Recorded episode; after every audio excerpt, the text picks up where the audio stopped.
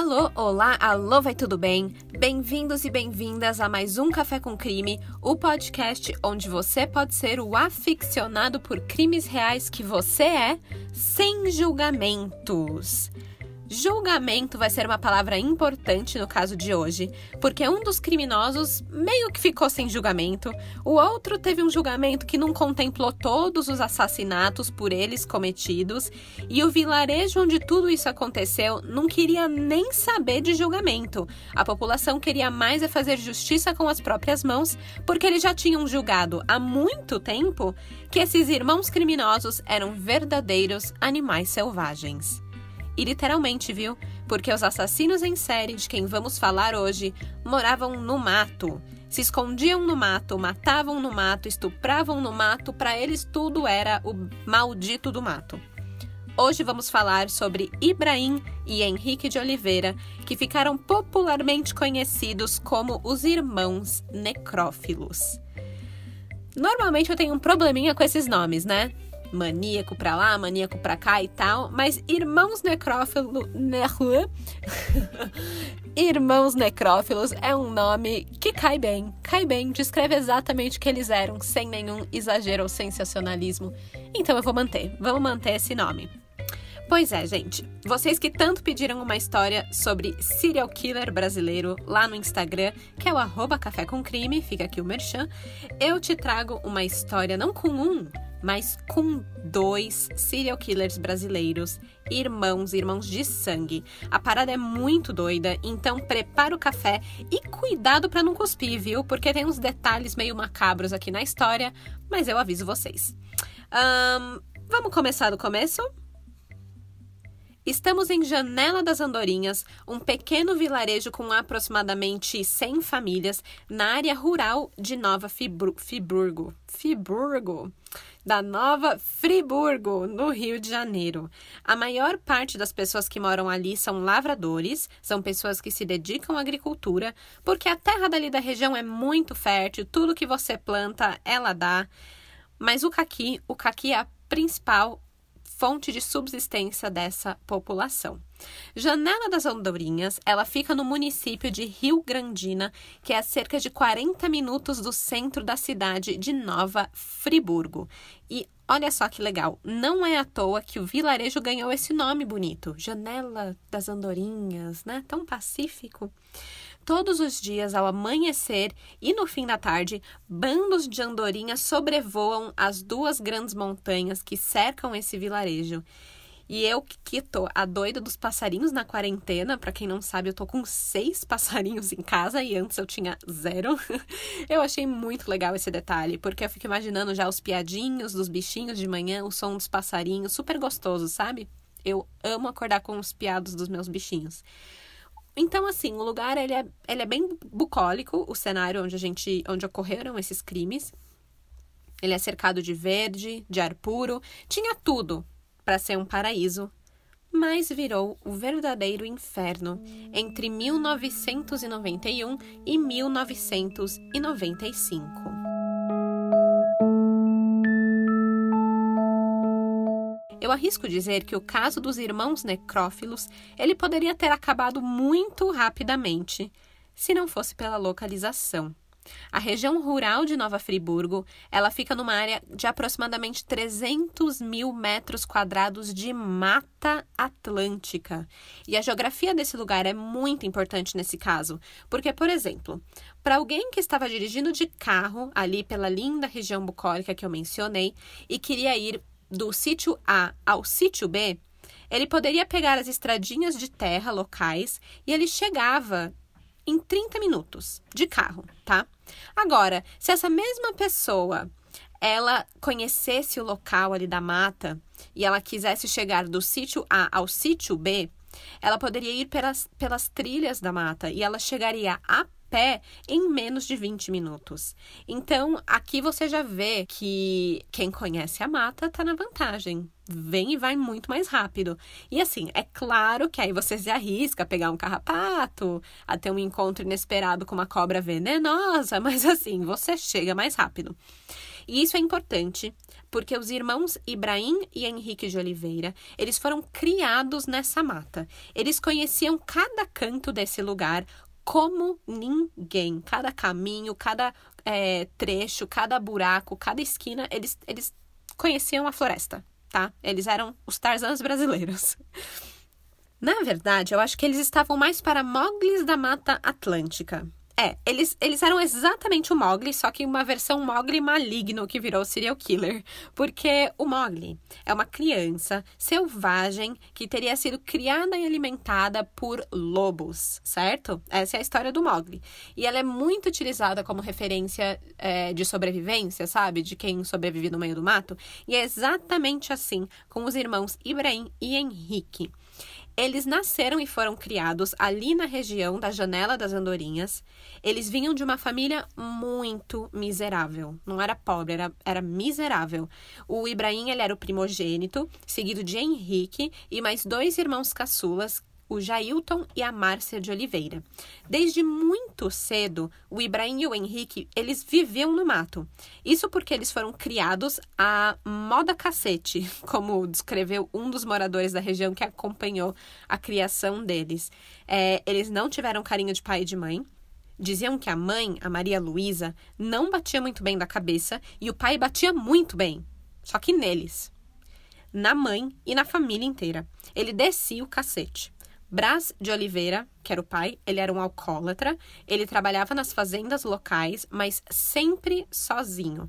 Se o fazendeiro chamava mais gente para ajudar na lavoura, ele se mandava, ele não gostava de gente, nem para beber. Bebia sozinho no bar, lá tranquilão, e aparentemente ele não gostava nem das pessoas da própria família, porque quando ele chegava em casa, era porrada em todo mundo, e aí à noite ele ainda colocava os meninos para dormirem fora de casa, sem mantimentos.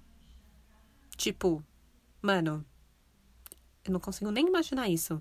Porque a região ali, se você der uma olhadinha no Google Maps, ela tem muito mato mesmo. E a casinha deles é, é tipo tudo sítio, sabe? Então é no meio do, do, do, campo, assim. É que eu sou muito urbana, né? Então, para mim imaginar dormir do lado de fora, e não me entenda errado, eu amo acampar.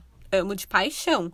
Mas aí eu tenho minha barraquinha, né? Meu, meu colchãozinho, travesseiro tal. Mas não, eles eram colocados para fora de casa sem nenhum cobertorzinho e tinham que ficar lá por noites e noites. Então, desde cedo, eles aprenderam muito bem a se virarem no mato, aprenderam na marra, porque eles eram crianças selvagens mesmo, largadas, maltratadas, criado por lobos, né? Digamos assim, que nem o Mogli. Então, eles aprenderam na marra as leis da sobrevivência da selva e isso lá na frente, minha filha vai dar um trabalhão para a polícia. Bom, dizem que Ibrahim ele já causava medo desde a infância ali para as pessoas locais, porque ele matava animais para fazer sexo com as carcaças. Sinal bom, não é? Como eu falei no episódio passado, uma característica comum de assassinos em série é começar a matar animais na infância, né? Bom, os dois irmãos, eles jamais saíram ali da região de Rio Grandina. Eles frequentaram a escola primária dali, mas depois eles nem se formaram. Eles são considerados analfabetos. É, eles não frequentavam o centro da cidade de Nova Friburgo ou qualquer outro lugar mais urbanizado, então eles eram realmente vistos pelos moradores de Janela das Andorinhas como animais selvagens, brutais e sem empatia. Quando todo o caso começou, em 1991, o Ibrahim tinha apenas 16 anos e Henrique tinha 15 anos. A primeira vítima da dupla assassina foi Eliana Macedo Xavier, uma moça de 21 anos. A jovem ela estava desaparecida há uma semana quando seu corpo nu foi encontrado no meio da mata em 15 de fevereiro. É, o corpo ele aparentava sinais avançados de decomposição e até uma das pernas, gente, meio cuidado aí com o café para não cuspir. Uma das pernas havia sido devorada por animais selvagens. Então, só para vocês entenderem que eu tô falando de mata mesmo, não é campinho, não é grama, sabe? É, é mata, tem bicho, tem tudo e comeu a perna da menina depois que ela faleceu. É doideira. É muito doideira. De acordo com o laudo do ML, o Instituto Médico Legal, ela foi estuprada e estrangulada por um fio de arame amortecido por um pano. É, na cena do crime, foi encontrado uma certidão de nascimento desgastada, um crucifixo de madeira preta, uma carteira de veludo preta e a calcinha azul rasgada da vítima. Não fica muito claro como que a polícia suspeitou dos irmãos Ibrahim e Henrique, mas eles se tornaram suspeitos do caso logo de início. Porém, não tinha nenhuma prova, não tinha como incriminar os meninos, então o crime ficou em aberto. Sete meses depois, em setembro de 1991, outro crime chocou novamente ali a comunidade rural de Nova Friburgo. O corpo da estudante Norma Cláudia de Araújo, de 11 anos, foi encontrado próximo de onde haviam encontrado o corpo de Eliana. O lugar não foi a única semelhança. Na verdade, tinham muitas semelhanças. O corpo estava nu, né, sem roupa, um arame, é, nu, vai estar com roupa? Não, né, filha? Vai estar sem roupa. um, é, ela estava nu, com um arame em volta do pescoço, estava também em estado avançado de decomposição e tinha sinais também de abuso sexual, só que dessa vez o estupro ele ocorreu post-mortem, ou seja, necrofilia, e é daí que vem o apelido da dupla, os irmãos necrófilos. Num primeiro momento, os familiares de Norma apontaram o lavrador Antônio Carlos Laranjeiras, como suspeito, como culpado, porque ele dizia ser namorado da criança. Então falaram: ah, então ele é o autor do crime. E tipo, uma pausa aqui, porque essa menina tinha 11 anos. O que, que eles estão falando que um lavrador era namorado dela, mano? É tipo pedofilia na cara dura. Mas isso é outro papo, voltando. É, de qualquer forma, o lavrador ele não tinha nada a ver com o caso, e aí as suspeitas acabaram caindo de novo sobre os irmãos Ibrahim e Henrique. De novo, não sei explicar por que, que eles se tornaram suspeitos, mas não é muito difícil de imaginar. É, já na época, com 15 e 16 anos, eles já eram conhecidos por causar dentro da casa, dentro da própria casa onde eles moravam, chegando a ter histórias de que eles estupravam a própria mãe e irmã e de que a irmã, a Márcia, ela teria engravidado de Henrique e provocado um aborto para não ter um filho do próprio irmão. Além disso, como eles já tinham sido acusados da morte da, da Eliana é, antes, né, que foi há sete meses antes, e a cena ali era super parecida, não fica tão difícil de entender por que, que eles foram uh, acusados. E a polícia decidiu chamar eles para o inter interrogatório para realmente ver o que, que conseguia arrancar desses meninos. E assim, eles eram muito pestes, todo mundo ali conhecia ele como pestes. E com certeza eles iam tentar mentir, enganar e tudo mais. Mas não é que os bichinhos confessaram tudo? Chegou na delegacia, o Ebrahim só falou: fui eu mesmo, matei a Norma. Só que ele falou que ele agiu sozinho, sem a ajuda do Henrique. É, como motivo para o crime, ele disse que foi porque a menina falou que não gostava de preto.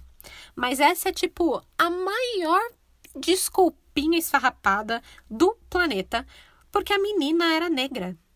Norma era uma menina negra, assim como Eliana. Eliana também era uma menina negra.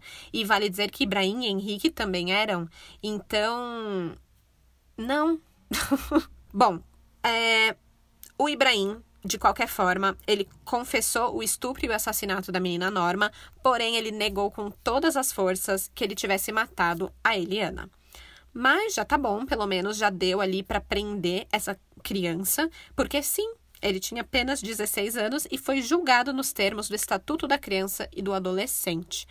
O Ibrahim ele acabou ficando internado apenas por dois anos no Instituto Padre Rafael, na Ilha do Governador, enquanto Henrique continuou solto em Nova Friburgo. Durante esses dois anos que Ibrahim esteve internado, e aqui ponto importante, não aconteceram novos crimes similares a esses na região da Janela das Andorinhas. Passou dois anos. Dois anos depois, ao completar 18 anos, Ibrahim ele é solto pela justiça. E na sua soltura, uma assistente social profetizou tudo o que estaria por vir. E, gente, olha o que essa moça falou. Abre aspas. Ele não é mais o mesmo. Seu olhar é frio. Não é mais o menino doente da roça, o bronco. Ele aprendeu o que não devia e vamos ter muita dor de cabeça. Fecha aspas. Pois é. Um menino de 16, 16, anos que matou e estuprou. Ele vai lá se juntar a mais um bando de garotada que fez um monte de coisa daí para pior. E é claro, né, que os clubinhos dos internados, eles não vão ficar falando de ser melhor, de virar anjinho, de autoajuda, coach, coach. Não, não tem, não tem coach para eles. Eles vão botar fogo em tudo, vão botar fogo na lenha na fogueira, botar fogo na lenha o que faz sentido. Bom, vão, é, vão botar fogo na loucura e vão sair de lá mais encapetado do que quando entrou, né? É uma coisa triste, mas que acontece. E eu espero que não seja sempre assim, mas no caso de Ibrahim, foi assim mesmo. Solto no final de 1994, aos 18 anos, o garoto ele volta para casa e ele é recebido com extrema frieza pela família óbvio, né? Já que a mãe e a irmã morriam de medo dele por causa do histórico todo. É... E o pai também cagou para ele a vida toda, nunca ligou, então não era agora que ele ia ligar. Então ele não era absolutamente nada querido ali, e querido no sentido de quererem ele ali. É... e também ele mal chegou, a população ali do vilarejo já quis botar ele de volta na cadeia. Como o vilarejo ele era bem pequeno, todos ali se conheciam, sabiam o que Ibrahim tinha feito, sabiam que ele estava na cadeia. Então, quando as pessoas viram ele andando pelas ruas da Janela das Andorinhas, eles ficaram muito assustados. Os moradores foram buscar a ajuda de Hélio Fonseca. E esse é um personagem que aparece muito em entrevistas, documentários e reportagens sobre esse caso. O Hélio, ele era um comerciante local, ele era filho de um fazendeiro importante ali da região. E ele era visto como um cidadão de referência ali em Janela das Andorinhas, uma espécie meio que prefeito da comunidade, assim, sabe? É, e ele fez uma importante parte na, nessa história, nessa caça aos irmãos necrófilos. E ele estava aqui desde o comecinho, começando por agora, que a galera ficou Ai, meu Deus, o Ibrahim voltou, ele tá solto. Ah! Porque, né? É a reação normal que você tem quando você vê um assassino estuprador andando na rua. E o pessoal foi gritando isso pro Hélio, e Hélio tomou as providências. Ele foi lá, enfrentou o garoto, colocou ele num carro e levou ele para a delegacia na cidade. Só que aí, chegando lá, o delegado avisou que o Ibrahim já tinha cumprido a pena. Certo?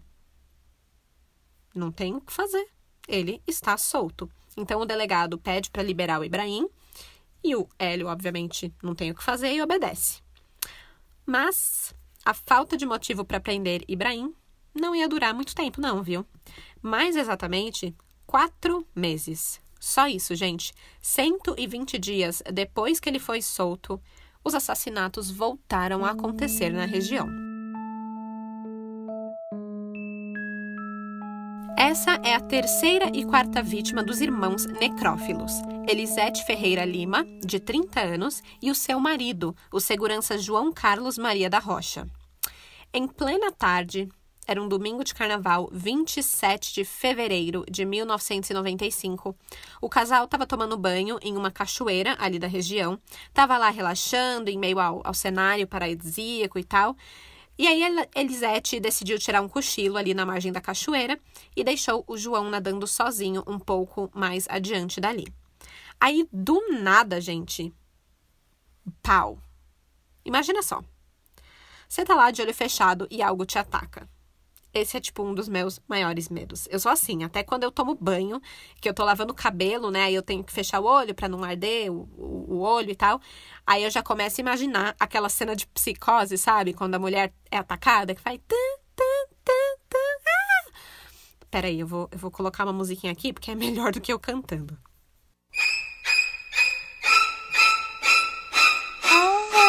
Essa cena aí.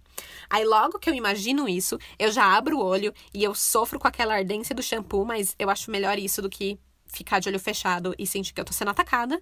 E sim, minha imaginação é fértil, porque né, crimiseira, gosto de crimes, acontece isso, efeitos colaterais. Mas enfim, Aconteceu isso com a Elisete. Eu sempre quero falar Elizabeth, mas não é, é Elisete. A Elisete tá lá, de olho fechado, ousada como ela é, no meio da mata, e aí ela sente um peso na cabeça, e quando ela abre o olho, ela vê um homem em cima do corpo dela, e aí, logo atrás dele, tem um outro homem observando.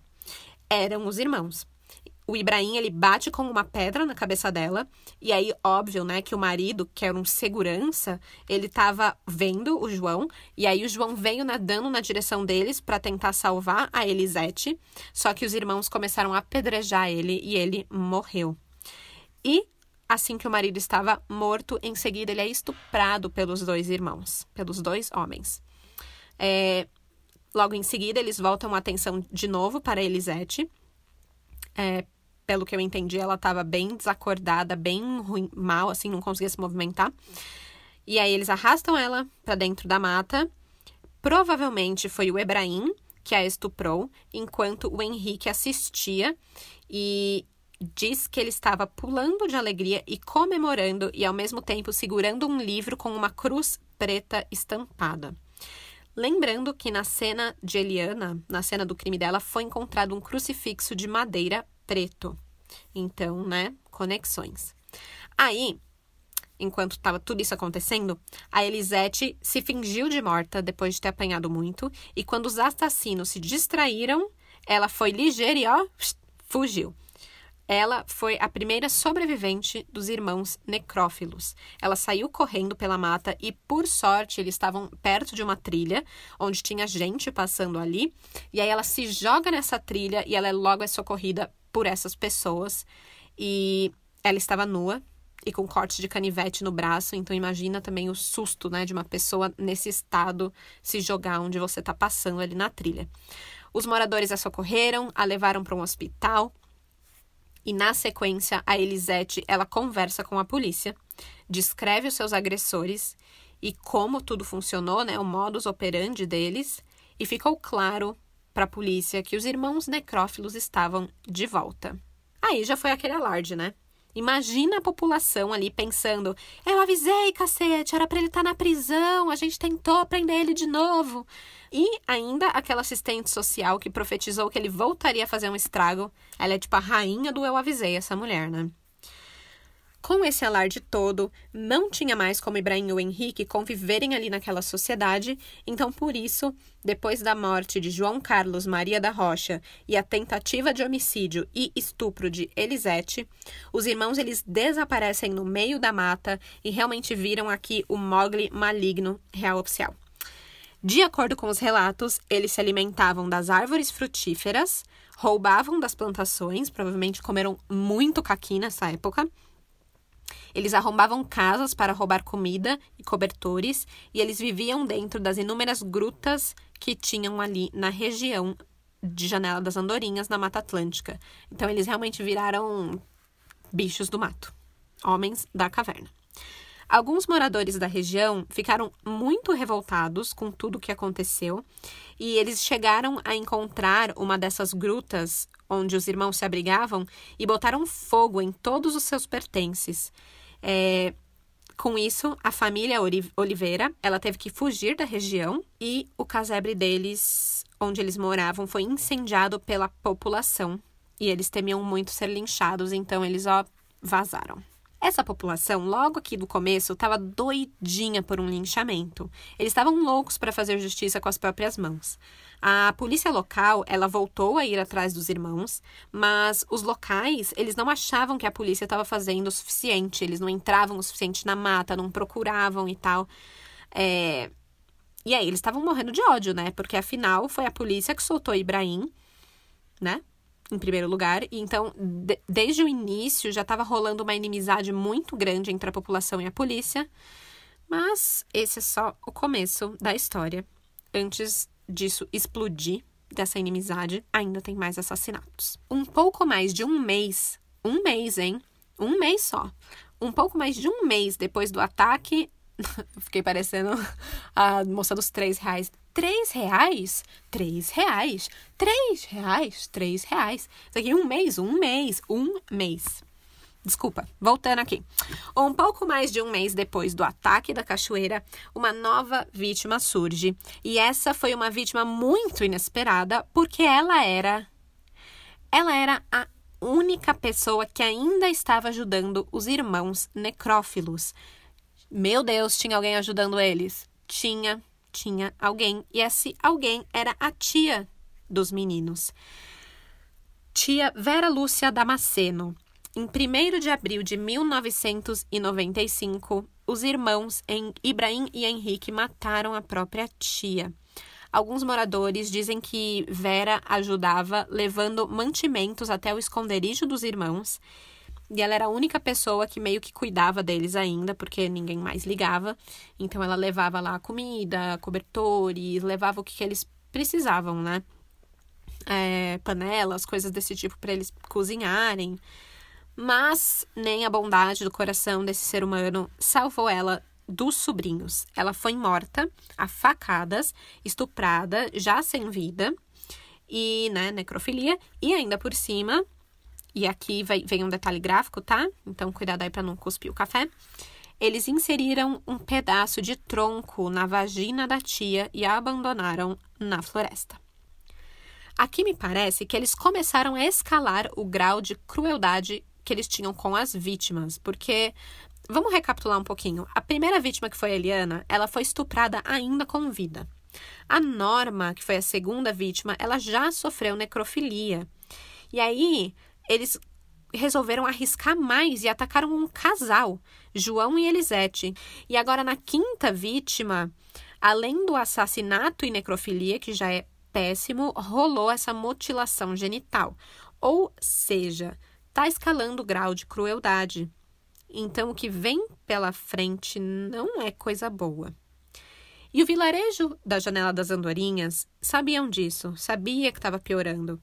E foi por isso que, apenas quatro dias depois do assassinato da tia Vera Lúcia, as aulas da cidade foram suspensas, ninguém mais ia para o colégio. Eles estavam vivendo a própria quarentena, mas não era contra um vírus e sim contra os irmãos necrófilos além da suspensão das aulas para evitar a movimentação nas ruas, né? É, todo mundo começou a andar armado, mulher, criança, todo mundo. Outra providência que eles decidiram tomar foi de evitar que mulheres andassem sozinhas pelas estradas do vilarejo, principalmente as que beiravam ali a, a mata, né? Na verdade, qualquer rua, é, porque os irmãos acabavam saindo e atacando onde eles quisessem, não tinha muito, muita noção. É, e claro, a população tomou essas atitudes porque eles achavam que a proteção da polícia não estava sendo suficiente. Então, mulheres e homens estavam e homens estavam morrendo em espaços curtos de tempo, de forma muito brutal, e isso parecia nem fazer coceguinha na polícia, não chamava a atenção deles. Na verdade, o vilarejo ele se sentia abandonado e menosprezado porque eles eram pobres, em sua maioria negros, e eles viviam, de certa forma, isolados da cidade, onde tudo que era importante acontecia. Então, eles decidiram parar de depender da polícia e fizeram a sua. Os locais, eles ficavam de olho para qualquer sinal de que os irmãos necrófilos estavam por perto. Eles criaram grupos de busca e eles se encontravam no bar do Hélio para contar as notícias e novidades dos casos e qualquer novo avistamento é, que tivesse acontecido. Quando eles avistavam os irmãos, eles se armavam e iam atrás deles dentro do mato, tentando encontrar onde eles estavam se escondendo. Mas o Hélio, ele chega a contar em uma entrevista que era muito difícil seguir os meninos, porque eles eram muito rápidos. Eles se movimentavam basicamente, olha que louco, de quatro, porque o mato, ele era muito alto, tinha tipo um, um e meio de altura aquele mato. Então, se eles se movimentavam agachados, não tinha como você ver para que lado eles estavam indo, né? Ficava totalmente encoberto pela mata. Uma vez, o Hélio até conta que ele passou na frente da toca onde os meninos estavam escondidos e ele nem percebeu a presença deles, porque eles se escondiam muito bem.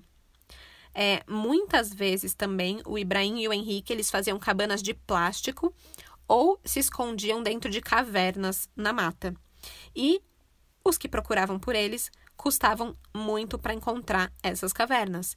E quando eles encontravam, já era tarde demais e os irmãos tinham mudado de lugar. Aí normalmente eles queimavam, tiravam os mantimentos e tal para dar uma cansada, né, uma, dar uma canseira nos meninos. E tudo se tornou uma real caça assim de gato e rato, sabe? E se pensar em gato e rato, tipo Tom e Jerry, a minha referência de gato e rato é ótima. É, você pode crer que a população era o Tom, que só levava na cabeça e nunca conseguia chegar em lugar nenhum com o Jerry. E olha, apesar dos locais meterem muito o pau na polícia por ela não estar fazendo o trabalho suficiente, é importante também entender como era a polícia do Rio de Janeiro naquela época. A verdade é que não é muito diferente do que é hoje. No Rio de Janeiro de 1995 já aconteciam os tiroteios entre facções criminosas e as polícias na periferia. E é importante também lembrar que isso é, aconteceu logo depois das chacinas da Candelária e do Vigário Geral em 1993 e uma série de sequestros que aconteceu no Rio. E ainda por cima disso tudo, a polícia estava desfalcada, todos ganhavam salários muito pequenos e tinham pouco equipamento e infraestrutura para cobrir uma área tão grande quanto a Mata Atlântica que tinha ali, onde os irmãos se escondiam. E isso acabou refletindo muito na demora da captura dos irmãos por parte do batalhão policial. E lembra que eu falei lá no comecinho que a geografia ali do lugar era importante? Pois é. A região ela tinha estradas em péssimo estado. Péssimo estado. O que dificultava muito o acesso ao local. E para piorar, não tinha sinal de rádio, o que impedia que os policiais adentrassem mais ainda para dentro da mata fechada. Nem mesmo as roupas dos policiais eram adequadas, né? Porque depois que eles entravam na mata, eles acabavam saindo cheios, cheios de carrapatos. Claro, eles não conheciam o lugar como os irmãos necrófilos, o que com certeza deixava os criminosos super na vantagem. Mesmo com o 11º Batalhão de Nova Friburgo, Friburgo é, indo quase com todo o seu efetivo para caçar os irmãos, as buscas não estavam dando em nada dia após dia. O Ibrahim e o Henrique eles eram vistos apenas quando eles invadiam casas da região para poder roubar comida ou quando eles apareciam para matar. Depois disso, desapareciam como vento, sem nem deixar rastros, quase como fantasmas. Quase como aquele crush que não te responde desde que a quarentena começou e você não faz ideia de porquê, onde, como, quando. Tudo mistério. Brincadeira, não vou brincar com o coraçãozinho de vocês, porque eu sei que a quarentena tá foda, né? Desculpa. Foi em meio a essa caçada toda da polícia e da população local que um novo assassinato aconteceu. Esse aqui aconteceu um mês depois do assassinato da tia Vera, ou seja, eles estavam atacando basicamente todo mês, independente da polícia estar tá lá ou não. 17 de maio de 1995. A lavradora Odete de Carvalho, de 56 anos, ela foi atacada enquanto voltava para casa do trabalho. Ela estava acompanhada de Sônia, que era uma amiga que tinha aproximadamente 20 anos de idade, e Sônia sobreviveu ao ataque. Então, em uma entrevista, ela conta mais ou menos como aconteceu. Ela falou que ela tinha comprado alguns mantimentos, estava carregando, parece que um litro de leite, sei lá, na mão. E ela também estava com um filho pequeno e estava andando para casa junto com Odete. É importante ressaltar que a Sônia, ela caminhava com uma barra de ferro na mão, porque ela sabia que os irmãos estavam à solta. E foi nesse caminho para casa que Sônia viu Ibrahim. Outro detalhe importante: Ibrahim estava sozinho. A Sônia começou a gritar pedindo ajuda e o Ebrahim começou a jogar casa de cupim. Sabe aqueles negócios de barro duro que tem no, no meio do mato? Começou a jogar isso na, na Sônia e na Dona Odete. Aí o filhinho da Sônia saiu correndo, ela também conseguiu escapar, gritou, correu, fez o maior escarcel, mas infelizmente a senhora Odete, que já era mais idosa, não era tão rápida, ela não escapou. Ela foi a sexta vítima dos irmãos. A senhora Odete. Dizem que ela era uma mulher muito destemida e que todo mundo avisava ela para ficar em casa, que ela que estava muito perigoso para ela não sair. Mas ela sempre falava que carregava uma peixeira com ela e não tinha medo de nada. Mas quando Ibrahim veio para cima dela, não deu tempo de se defender.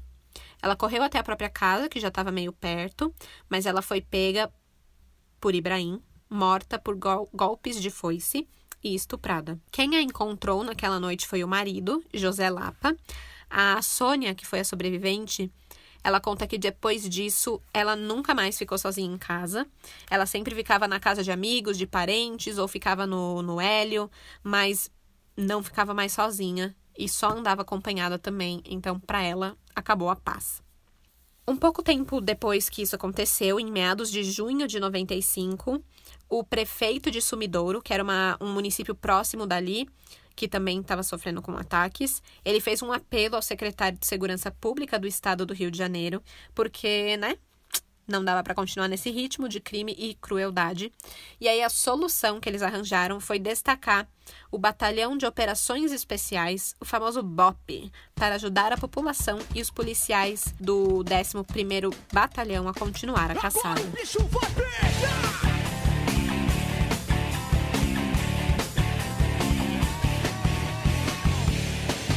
Agora vai, né? Chegou o Bop, galera. Uh! Vem Capitão Nascimento. Que no caso, na verdade, foi um camarada chamado Capitão Príncipe. O princeso chegou alegando a população. A galera toda ficou super feliz que finalmente o Estado estava tomando as providências para a segurança do local.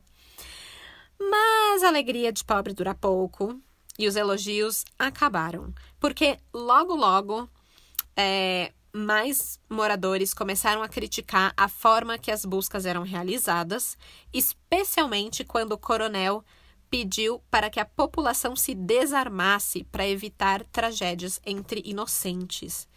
Aí não, né? Os caras lá, no auge do medo, depois de mais de meio ano se protegendo sozinhos, com as próprias armas, falam que eles têm que se desarmar? É que nem você ficar de isolamento e no pico da pandemia pedirem para você ir no shopping. Não faz sentido. É isso. Eles não gostaram nada do pedido para se desarmar e eu vou te contar que eles não se desarmaram, viu? Eles também não gostaram quando a guarda municipal começou a interditar as casas abandonadas pelas famílias amedrontadas para impedir que elas servissem de abrigo para os irmãos. Porque se eles estavam se escondendo em cavernas e cabanas e tudo mais, é, uma casa abandonada era o lugar perfeito para eles, né? E, e, faz sentido essa estratégia. Mas os moradores, eles alegavam que era muito injusto destruir a moradia, que pessoas pobres demoraram anos para construir, sendo que talvez, depois que tudo isso acabasse, as famílias poderiam voltar, né? Faz sentido também. E um dado interessante: segundo o jornal A Voz da Serra, estima-se que 70% das famílias que moravam na zona rural abandonaram suas casas com medo de se tornarem vítima dos assassinos. Você tem noção disso, gente? 70% é muita gente se mudando. É tipo um êxodo rural. O medo era tão grande que dos irmãos, né, óbvio, que episódios de racismo começaram a se espalhar na região, porque bastava os policiais avistarem dois negros caminhando juntos, que eles já julgavam que eram os irmãos necrófilos. E aí a gente tá mais do que careca de saber o que acontece quando policiais são racistas, né? Não vou nem entrar em detalhes aqui. Bom, o desconforto da população começou a ficar maior ainda quando eles perceberam que, mesmo com o BOP na região, os irmãos necrófilos continuaram fazendo um estrago. Além de saquear sítios, eles continuaram atacando as pessoas da região e às vezes faziam os dois na mesma casa, como foi o caso da sétima vítima, a dona Iria Moraes Ornelas, de 67 anos. Esse ataque ele aconteceu dois meses, dois, dois meses, dois meses depois do assassinato da Dona Odete. Talvez eles demoraram mais tempo porque o BOP já estava na região e eles precisaram ter mais cuidado, mas enfim. No dia 21 de julho, A dona Íria, ela foi encontrada enforcada com a própria saia e estuprada na cozinha de casa. Os irmãos invadiram a residência, cometeram o ato e levaram mantimentos como queijos caseiros e todas as calcinhas da vítima, como prêmio. Eles já tinham feito isso de levar calcinha antes, mas nesse caso levaram todas, o que chamou bastante atenção, porque a coisa estava realmente escalando e ficando cada vez mais psicologicamente absurda, né? Digamos assim. Bom, depois disso, a próxima quase vítima foi Márcia Cristina de Mello. Ela tinha 15 anos e, na verdade, ela foi uma ex-colega de Ibrahim na escola. Ela estava sozinha com a irmã em casa quando viu que os irmãos estavam no seu terreno. Eles tentaram arrombar a porta e a menina pegou a sua arma calibre 38 e atirou contra a porta e funcionou. Com o susto, os irmãos fugiram. Aí tem uma reportagem que eles entrevistam a Maria Cristina e ela fala que se não fosse pela arma, com certeza eles teriam entrado na casa e teria sido o fim dela e da irmã. Agora imagina que louco você ter ido para a escola com um cara que futuramente vai aterrorizar a cidade inteira e tentar arrombar sua casa para te matar. Eu, hein? Vira louca. O próximo avistamento de Ibrahim, ele aconteceu em agosto. Dessa vez, ele chegou a realmente ser baleado por um grupo de homens que estavam fazendo patrulha, mas ele conseguiu fugir e ainda teve o cuidado de apagar os rastros de sangue na floresta. Eu, eu quero dar uma pausa aqui. Eu quero deixar claro que esses homens que estavam patrulhando, eles eram mateiros. Eles conheciam tudo sobre rastros, sobre florestas, sobre as trilhas. Eles eram treinados para isso. Então, quando eu li que Ibrahim, mesmo tendo sido baleado, conseguiu fugir, ou seja, ele conseguiu ir mais rápido do que todos os homens ali de patrulha, e ainda não deixou rastros, tipo, mano, como que alguém faz isso? Tem que ser muito mogre maligno, gente, para conseguir uma façanha dessas. E, e essa coisa deles serem rápidos, de não deixar rastros, de se esconderem tão bem que nem o Bop acha, de morarem na selva, isso tudo criou muitas lendas em volta de quem eles realmente eram. Uma dessas lendas locais, e eu falo lendas porque a gente sabe que não é verdade, mas os moradores ali, eles realmente eram crentes nisso. É de que os irmãos eram lobisomens. Pois é. Aparentemente, no coletivo social ali, as aparições sempre aconteciam quando era lua cheia. Outra lenda é que eles tinham um trato com o demo, eles ficavam invisíveis e podiam sumir na frente de qualquer um, seja de dia ou de noite. Outra é que eles seriam filhos da natureza, então qualquer ferimento eles conseguiam curar de forma instantânea usando terra e água. E claro, né, tem que ter a teoria de que eles matavam as mulheres para entregar a alma para o demo, né? O pacto com o demo sempre parece ser a solução desses mistérios doidos. Mas a real é que, no máximo, eles eram realmente bichos do mato literalmente, na melhor das definições, das definições, bicho do mato. Eles provavelmente nunca tinham ido para uma cidade. Eles não sabiam nem andar de ônibus, nem mesmo usar armas, revólver, sabe? Eles chegaram a arrombar uma casa para roubar comida e cobertor e tal, e essa casa tinha uma arma no armário, e eles levaram tudo do armário, menos a arma. De acordo com os moradores locais, o negócio deles era realmente usar facão e pau. Eles usavam coisas muito básicas. Um relato também afirma que eles tinham aparência de bicho, porque eles tinham os pés muito grandes e cascudos, né? Porque eles andavam na mata descalços e tal, e eles tinham muita força na perna, então as pegadas deles eram sempre super afundadas na, na terra. É... E claro, como a gente já citou aqui, a gente, a gente quem? Só tô eu falando, né? Como eu já citei aqui, eles eram muito rápidos. Tanto que eles foram avistados em um local e depois de pouco tempo eles já foram vistos a mais de 20 quilômetros de distância dali, tudo a pé.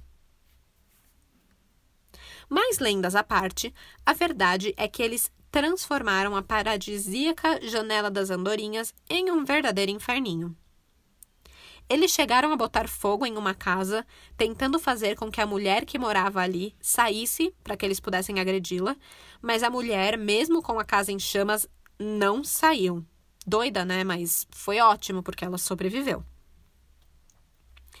Isso tudo é só para vocês verem como era o terror que eles tocavam no vilarejo e não é só as pessoas que efetivamente morriam que eram vítimas, sabe? As que sobreviveram, as que ficaram com traumas, que é, tiveram que viver em pânico, que perderam as casas, que se mudaram, mudou a vida inteira das pessoas. É, elas também foram vítimas. A própria família deles, né? Enfim. Eles tocaram o terror. Muita gente se mudou ali do vilarejo. E quem decidiu ficar realmente acabava se tornando vítima. A última delas foi a família Faults, que era formada pelo casal Isidro e Maria Dorcileia, de 39 anos, o filho Adriano, de 9 anos, e um bebê que estava a caminho. A Maria Dorcileia, ela estava grávida de 7 meses quando ela foi atacada. Era uma tarde de domingo, o Isidro saiu de casa para ir beber com os amigos e a Maria Dorcileia ficou em casa sozinha com o filho Adriano. E foi aí que os irmãos necrófilos agiram. Eu imagino que provavelmente eles já deviam estar tá de olho ali na casa, esperando um momento que a mulher ficasse sozinha. E aí os dois arrombaram a porta dos fundos, atacaram a Dorcileia e no ato desse ataque eles foram surpreendidos pelo filho de 9 anos da vítima, que provavelmente tentou ajudar a mãe, e eles acabaram matando o menino a pauladas. A Dorcileia, ela foi levada de casa até a mata, onde os dois ficavam mais confortáveis, né? E ali ela foi asfixiada com o próprio sutiã e estuprada. O marido de Dorcileia, o Isidro Onofre Gomes, ele chegou em casa no final da tarde e encontrou o filho no chão da cozinha muito ferido ele socorreu o menino na hora, levou ele para o hospital, mas o Adriano acabou morrendo no dia seguinte. A Dorcileia, por sua vez, ela foi encontrada no dia seguinte também, na segunda-feira, pelo marido e mais um grupo de homens que estavam fazendo uma busca na mata. É, o corpo ele foi encontrado a mais de 10 quilômetros da casa, mais ou menos. Então imagina só arrastar um corpo a pé por 10 quilômetros. Não é à toa que tinha tanta lenda sobre os superpoderes dos irmãos, né?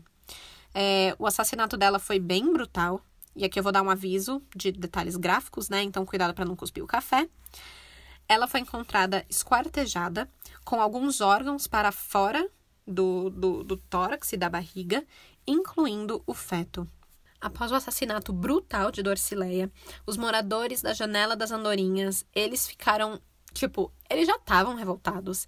E aí eles ficaram 549 mil vezes mais revoltados ainda.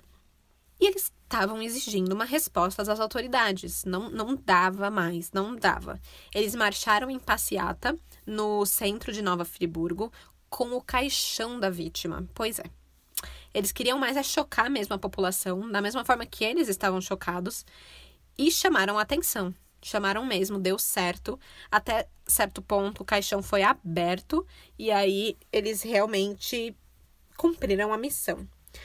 Nessa altura do campeonato, a história dos irmãos necrófilos deixou de ser um caso local e ganhou projeção nacional. Com isso, uma recompensa de 5 mil reais foi oferecida pelo prefeito de Nova Friburgo mas a real é que os moradores locais cagaram para a recompensa. Eles queriam mais é pegar os dois irmãos para matar mesmo e fazer justiça com as próprias mãos. Para vocês terem noção, em uma reportagem da Folha, os moradores locais diziam já ter escolhido a árvore onde iam pendurar os irmãos quando eles fossem pegos. Um deles disse o seguinte, abre aspas, aqui é com a gente, a polícia não vai se meter. O que eles fizeram é selvageria, e selvageria se paga com selvageria.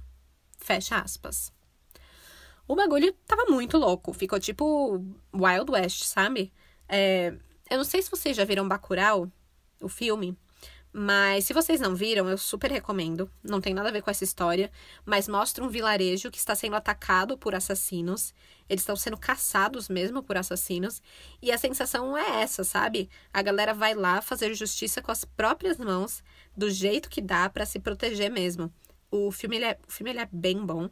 Então vejam e imaginem aquele cenário para esse caso, só que com mais árvores, porque Bacurau é lá no Nordeste e é tudo seco, é meio deserto assim e tal, e aqui a gente tá no Pique Mogli, no meio da selva, né?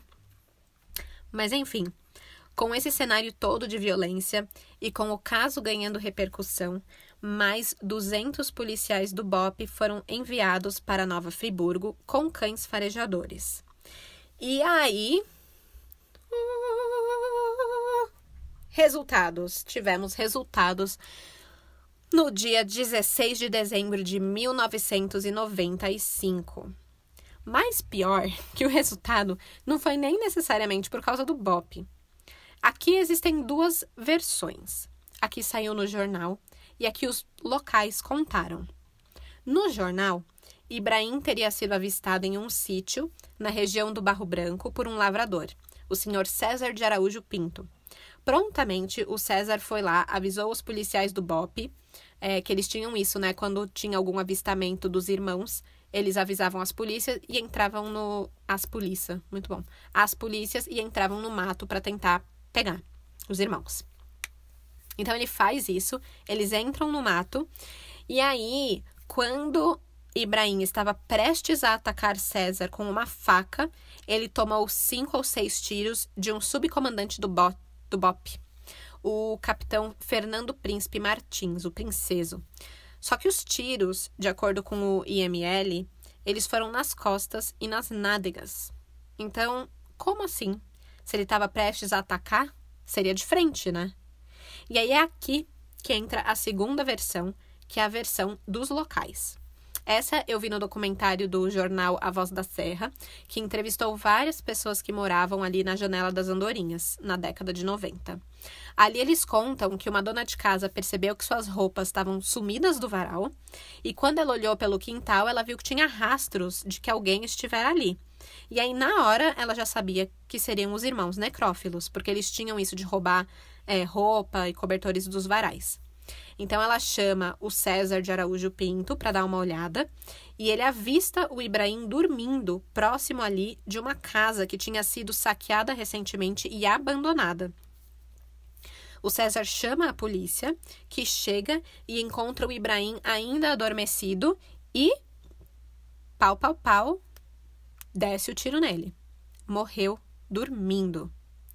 E ainda uma terceira versão teoriza que César mesmo teria disparado os tiros, o que é uma teoria que daria vitória à caçada dos locais e não à polícia.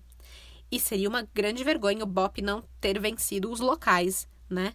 Então, dá para entender porque eles espalhariam uma versão que teria o Capitão Príncipe, o subcomandante do Bop, como o que pegou o Ibrahim. A versão dos locais ele ainda ganha credibilidade quando a gente vê que até a promotora do caso, a Elizabeth de Lima Carneiro, ela pediu a reconstituição da morte do Ibrahim para averiguar se não houve excesso por parte do policial. Mas a população protestou muito a favor do policial e falou que ele era um herói e não um bandido. Quem era um bandido estava morto. Eles queriam mais é que os irmãos morressem, isso a gente já sabe, né? Eles estavam doidinhos para essa morte. Mas, enfim, mesmo com a diferença das versões, o fato é que esse foi o fim de Ibrahim de Oliveira, o primogênito dos irmãos necrófilos. O César contou, o César foi o que avistou ele, né, que estava lá na hora que ele morreu, que o corpo fedia como se Ibrahim já estivesse morto há dias. Mas também imagina, o menino estava há quase um ano no mato, sem tomar banho. Devia estar tá horrível mesmo o cheiro, né? É, Ibrahim ele morreu com 21 anos e, segundo as notícias, ele usava uma calcinha cor-de-rosa e ele estava todo depilado. Muito possivelmente a calcinha era uma das calcinhas da vítima que eles recolhiam como prêmio, né? Ah, Outro detalhe, ele estava lotado de carrapatos no peito, cheio, cheio, cheio, cheio. Nas horas seguintes à morte de Ibrahim, a polícia precisou ser super rápida, porque a notícia se espalhou em questão de minutos ali dentro da cidade e 300 pessoas começaram a cercar a ponte para impedir que o carro que transportava o corpo de Ibrahim passasse. Muitos queriam incendiar o carro, outros tinham apenas a curiosidade de olhar para ver realmente o, o cadáver do, do jovem, porque eles queriam ver, eles queriam ter certeza que o menino estava morto. Alguns moradores também quiseram invadir o ML depois que o corpo de Ibrahim chegou lá, porque eles queriam esquartejar o corpo. Então, tinha essa essa, essa, raiva, esse, esse ódio, assim, sabe? Por isso que os policiais precisaram levar o cadáver super às pressas para o ML de Itaboraí. Quem foi chamado para fazer o reconhecimento do cadáver foi o Hélio Fonseca, já que ele conhecia os meninos desde pequenos e, por algum motivo, aparentemente aqui, uh, os pais não foram localizados no dia. É, o Hélio também foi a pessoa que levou a recompensa de 5 mil reais que tinha sido oferecido pelo prefeito. Uh, foi o Hélio e o César, eles dividiram, ficou dois e meio ali para cada. Bom, uh, nos dias seguintes, Ebrahim foi sepultado como indigente no cemitério público Esperança, em Itaboraí, e nenhum dos familiares dele compareceu. Enquanto isso, o paradeiro de Henrique continuou desconhecido. Isso acabou levantando isso acabou levantando algumas suspeitas de que ele tinha sido morto pelo próprio irmão meses atrás, já que, pelos relatos, quem matava era o Ibrahim e quem assistia era o irmão. Mas não, ele estava vivinho. Aparentemente, ele já não andava mais com Ibrahim há algum tempo. Lembra que no ataque que levou à morte a senhora Odete, Sônia, que estava junto, a que sobreviveu, falou que só viu Ibrahim? Pois é. Talvez ao perceber que o cerco estava apertando, Henrique se mandou já naquela época. Mas aí você pode perguntar: mas, Stephanie, você disse que a menina de 15 anos, a Márcia Cristina, que atirou contra eles, falou que tinham dois tentando arrombar a porta. Como assim? É, eu também me perguntei isso. E aí eu achei uma entrevista de um dos policiais comandantes do caso, onde ele afirma que Henrique realmente tinha se mandado há algum tempo, mas a crença popular era tão forte de que era uma dupla, de que eram os dois irmãos, e eles conheciam, já tinham visto os dois irmãos atuando juntos que no auge do medo ali, eles acabaram criando aquelas lendas de lobisomem e tal. E não, não seria muito difícil imaginar que eles ficassem com medo de sempre aparecer dois e de sempre ver dois, mesmo quando não tinha. Mas foi o que ele disse, talvez faça algum sentido ali nesse momento de pânico, né? Seja lá como for, em 17 de junho de 1996, seis meses depois da morte de Ibrahim, o próprio Henrique se entregou no Fórum de Friburgo para a promotora Elizabeth. Ele meio que simplesmente cansou de fugir. Tipo, ai, cansei dos carrapatos me comendo no mato, prefiro ter um colchãozinho na cadeia, sabe? E ele ainda foi bem ligeiro porque ele só aceitou ser levado especificamente para a promotora Elizabeth para que tudo fosse feito de forma extremamente discreta e não causar revolta da população e um possível linchamento do criminoso. Ele foi preso em uma cela isolada na cadeia para também não correr o risco de morte por outros carcerários, porque né, a gente já sabe as histórias do que acontece com estupradores na cadeia. Bom, Estima-se que cerca de 22 pessoas tenham sido mortas em condições semelhantes às vítimas dos irmãos necrófilos no mesmo espaço de tempo entre fevereiro de 1991 e novembro de 1995.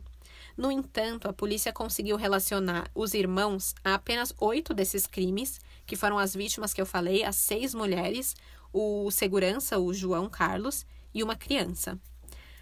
A maioria dos crimes ficou sob responsabilidade de Ibrahim. Então, assim que o Henrique ele foi preso, ele disse que ele não participava ativamente dos crimes, que ele apenas observava o irmão. Porém, a gente tem o um testemunho da Elisete, que viu os dois matando e estuprando o marido, antes dela mesma ser atacada pelos dois. Com esse testemunho, ela foi assim a principal testemunha do caso em 1 de setembro de 2000, o Henrique de Oliveira, que na época estava com aproximadamente seus 21 anos, ele acabou condenado pelo Tribunal do Júri, em decisão unânime, a 34 anos de prisão. A pena é referente apenas à morte do João e o abuso sexual e tentativa de homicídio de Elisete. Não havia provas sobre a participação de Henrique nos outros crimes, já que não tinha testemunha e o Ibrahim estava falecido. Aliás, o caso, quando ele foi avaliado pelos psiquiatras forenses, ele foi descrito como folia 2, que é loucura a dois, no qual os sintomas psicóticos são compartilhados por duas pessoas, normalmente familiares ou amigos, e nessa avaliação dos psiquiatras, o Ebrahim seria a cabeça psicótica e o Henrique sofreria algum tipo de retardo mental que era grandemente influenciado pelo primogênito e seguia nos passos deles. Mas é, foi dado como que Henrique era ação. Ele era uma pessoa ação com consciência do que ele fazia. O Henrique de Oliveira, ele continua preso até hoje. Faltam ainda aproximadamente 10 anos para sua sentença ser cumprida. Mas, né, a gente sabe que no Brasil a pessoa não fica presa por mais de 30 anos. Então, por mais que ele pegou 34 anos, ele deve cumprir aí no máximo estourando 30. E isso quer dizer que ele estaria livre, leve e solto lá por volta de 2026. Que, gente, 2026 é daqui seis anos. Seis aninhos. Quando ele sair da cadeia, ele terá cerca de 50 anos. Isso se ele não pegar aquelas saidinhas, né? Enfim, sabem como é o sistema. Sobre a família Oliveira, o pai, o Brás de Oliveira, que metiu cacete em todo mundo, ele morreu pouco depois de Ibrahim, em 1995, de um infarto. A mãe, a Maria Luísa, ela faleceu por volta de 2016. E o paradeiro dos irmãos mais novos da família, o Jailton e a Márcia, é desconhecido. Aí, se você parar para pensar, por mais brutais que fossem os crimes, acho que tem um fator muito grande aqui que é a trajetória deles desde a infância, né? De abandono, de maus tratos, pobreza, miséria. Com certeza, a forma como foram criados deu um empurrão neles para que eles seguissem esse caminho. E é um exemplo muito claro para mim de descaso social e político e também de um sistema que não funciona, né? Que colocou Ibrahim de volta às ruas. Mas não sei. Se alguém que estiver escutando for psicólogo e puder comentar sobre isso, como essa, essa, esse ambiente todo afeta né, a mente, adoraria escutar. Me chama lá no Instagram, o arroba café com crime, ou no Twitter, o arroba café crime. E aí, só mais um pensamento antes de encerrar, e isso eu li na reportagem da Vice sobre o caso, é que Ibrahim e Henrique, eles são citados como dois jovens analfabetos e selvagens, Porém, a destreza desses assassinatos, gente, a forma como eles despistavam a polícia e os moradores durante um ano inteiro prova muito que eles não eram nada privados de inteligência. Muito pelo contrário. E é muito triste a gente só ter acesso a essa história por notícias de jornais, né? Que foi. É, é o que tem lá da época. E também da fala das outras pessoas ali locais. A, a morte de Ibrahim tirou a oportunidade que a gente teria de estudar uma mente criminosa como a dele. E ainda tem o Henrique aí, né? Até onde se sabe, ele está vivo na cadeia, mas não me parece que existam muitos estudos ou pesquisas envolvendo ele, ou livros, né? Fica aí a dica, viu, Ilana Casoy? Daria de tudo para um livro teu sobre esse caso. Mas, na falta de livro, minha filha tem três, isso mesmo, crimezeiros, três filmes. Então prepara para maratonar esses filmes no seu fim de semana. O primeiro filme, ele foi inspirado no caso é, em 1996, quando tudo estava bem fresquinho, chama Eles Comem Sua Carne, do diretor Peter Biostorff. Ele é bem conhecido por filmes gore. É, ele foi baseado no, no relato desses crimes, mas ele não é uma história sobre esses crimes, só baseado mesmo. E eu achei o nome bem ruim, por sinal, porque parece de canibalismo, né? E não de necrofilia, mas enfim. O segundo filme chama Isolados. É um filme de terror de 2014 que foi parcialmente baseado no caso dos irmãos necrófilos. Ele conta com a direção de Tomás Portela e a atuação de Regiane Alves e Bruno Gagliasso. E aí, o último filme, e esse é o mais baseado mesmo no caso, chama Macabro. Ele estreou em Londres no ano passado. Ele é dirigido por Marcos Prado, que também fez o Tropa de Elite. E para essa produção, ele chegou a consultar a galera do BOP que realmente participou da caça dos irmãos necrófilos. Então, esse parece ser bem mais fiel ao caso real, sabe? Ele não lançou aqui no Brasil ainda, oficialmente, mas até uma semana atrás dava para assistir de graça online no site do Brooklyn Film Festival. Parece da hora. Acho que eu vou, vou dar uma chance para esse, vou ver. E com essas recomendações de filmes que eu não vi, mas estou recomendando mesmo assim, eu deixo vocês aí matutando sobre esse caso bizarro. Eu vou postar tudo que eu mencionei aqui, os filmes, documentários, livros, etc. Eu vou postar tudo lá no Instagram, o arroba Café com Crime, e também as fotos do caso. Tudo na quinta, como sempre, vai ao ar. Beleza, crimezeiros? Dali serial killer brasileiro para vocês. Queriam um, dali dois. É isso, gente. Se cuidem, fiquem em casa se puder, porque já sabe, né? De desgraça já basta esse podcast. Tchau, tchau.